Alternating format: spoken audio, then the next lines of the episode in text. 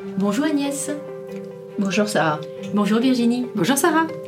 Alors, vous êtes toutes les deux exécutifs coach chez Nextmove et nous allons évoquer aujourd'hui ensemble le coaching d'équipe dirigeante. Moi, j'entends souvent dans les instances de direction, chez nous, les réunions d'équipe, ce n'est pas vraiment un organe de décision.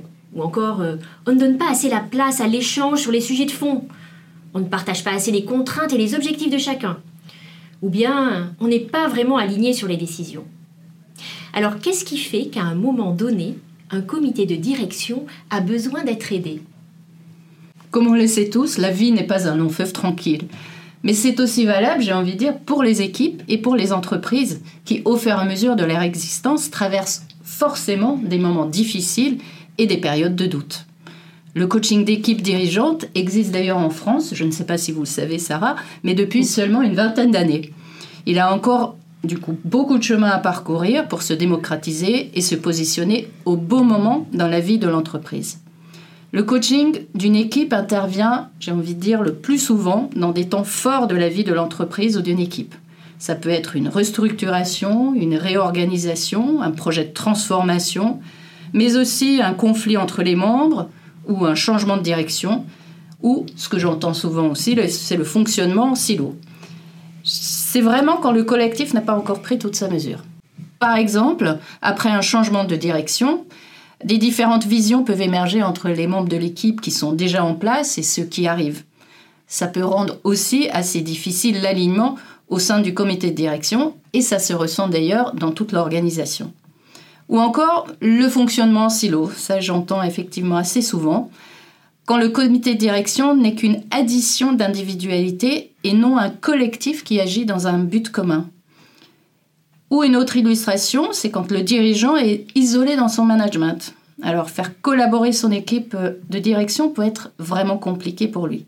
Certaines personnalités plus fortes que d'autres peuvent bloquer en fait le processus collaboratif et le dirigeant peut avoir du mal à rassembler toutes ses équipes autour d'une vision commune. Finalement, qu'est-ce qu'on vise par le coaching d'équipe de direction? Ben, C'est un travail d'accompagnement qui permet d'accélérer le processus et met en place une dynamique orientée action et résultat. En fait, celle-ci est fondée sur une meilleure appréciation des enjeux de chacun et sur une confiance mutuelle renforcée. L'objectif est d'accompagner l'équipe forcément vers plus d'autonomie et plus de performance. Alors euh, Virginie, comment faites-vous chez Nextmove pour accompagner des comités de direction dans leur dynamique? En fait, chaque cas est unique. On n'a pas de programme systématique d'accompagnement. On travaille en plusieurs phases. La première, on a un premier brief avec le DRH ou le dirigeant qui nous présente en fait la situation de l'équipe qu'il souhaite qu'on accompagne. La deuxième phase, on procède à une phase de cadrage qui va permettre d'identifier les besoins et les attentes de l'équipe.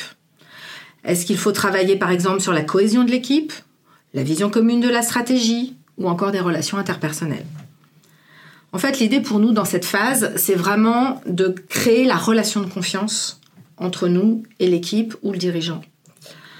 Dans la troisième phase, on va construire le programme d'intervention et les objectifs qui sont associés.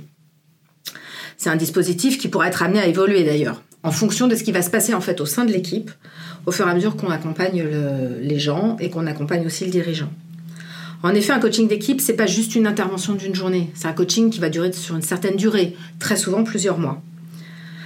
Alors on pourrait se demander à quoi ça consiste un dispositif. Euh, et en fait, il est constitué d'un ou plusieurs coachings individuels, quand on estime que c'est nécessaire pour le bien du collectif, de plusieurs sessions de travail collectif, et là ça peut être sous forme d'atelier par exemple, d'une demi-journée, d'une journée, voire de deux jours, ou alors encore des supervisions de réunion, quand on estime par exemple que le problème porte sur ce type de choses. Il contient forcément des temps de travail et d'autres de retour d'expérience sur les changements vécus. Cette alternance en fait de travail collectif et de débrief entre les sessions avec un dirigeant est nécessaire. Le dirigeant en fait il fait partie de l'équipe évidemment, mais il a aussi un rôle différent à jouer parce qu'en fait il est manager.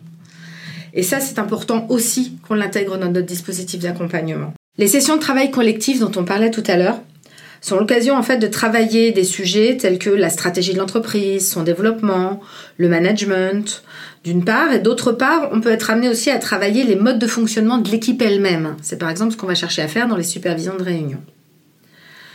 Si on reprend l'exemple euh, du fonctionnement en silo dont parlait Agnès tout à l'heure, au cours de ces sessions de travail collectif, ce qu'on va chercher à faire, c'est d'abord confronter les différentes perceptions de chacun et faire expliciter les non-dits.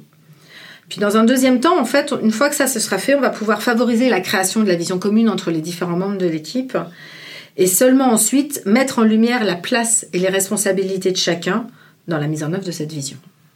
Finalement, Agnès, Virginie, en deux mots, qu'avez-vous pu observer lors des coachings d'équipe que vous avez menés? Je dirais que ça aide à mieux se connaître, s'apprécier et faire grandir la confiance. Ça aide aussi à mieux comprendre les enjeux et les contraintes de chacun, ainsi que tous les paradoxes auxquels ils sont confrontés en tant qu'équipe, et donc de les dépasser et dépasser aussi les blocages. Oui, et puis ça permet aussi de faire émerger les non-dits, de ne pas laisser la place aux différentes interprétations personnelles, par exemple. Ça permet aussi d'établir une compréhension commune euh, de, ce qui se passe et de la vision dans laquelle ils sont. Et puis, en fait, ça crée aussi une meilleure collaboration, tout simplement, et ça renforce l'engagement dans le collectif. Bref, cela développe la maturité de l'équipe et donc sa performance. Agnès, Virginie, merci beaucoup pour ce partage. Merci à vous, Sarah. Merci, à bientôt. À bientôt.